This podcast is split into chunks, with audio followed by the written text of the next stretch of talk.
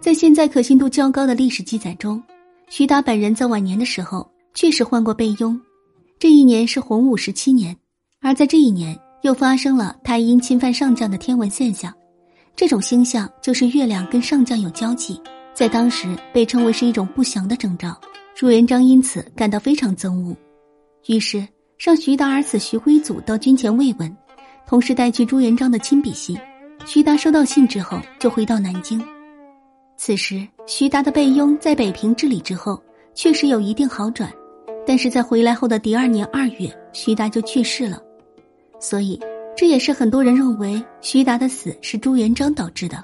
毕竟在此之前，朱元璋就曾因胡惟庸案杀了一批功臣，而且徐达跟朱元璋的关系确实非常微妙。朱元璋跟徐达是发小兄弟，两人关系很好。但是在徐达军权在握、功劳极大时，朱元璋确实有猜疑。一次，朱元璋跟徐达喝酒，徐达喝多了，朱元璋让人把他抬到正室床上睡觉。这间屋子是朱元璋当吴国时的府邸。如果仔细追究的话，确实有逾越的意思。徐达醒来后，立刻出台阶大呼死罪，而朱元璋看后才高兴的笑了，又赏给徐达一座宅子。朱元璋经常在喝完酒之后跟徐达称兄道弟，两人还是儿女亲家。可徐达却异常谨慎，从来不会逾越。在平定天下之后，徐达也经常外出打仗，每次都是春天率兵北上，冬天再回来。把大印交给朱元璋之后，两人痛饮。跟其他将领相比，徐达不仅打仗擅长，而且品行很好。即便打了胜仗回来，也都保持非常谦虚的态度，也不贪恋女色财物。更重要的是，可以让朱元璋放心。徐达虽然跟很多功臣是老乡，但是从来不搞拉帮结派这一套。胡惟庸就曾经拉拢过徐达，被徐达一口拒绝。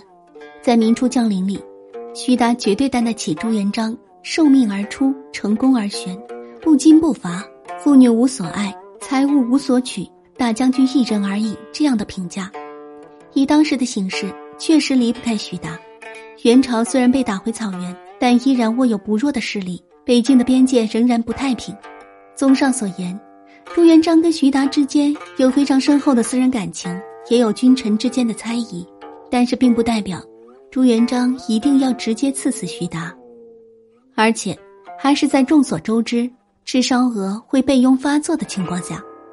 当然，以现在的历史记载来看，并没有办法确定徐达的明确死因，应该和被拥关系很大。但是可以证明的一点在于，徐达因为朱元璋刺烧鹅而死，也只是一个谣言。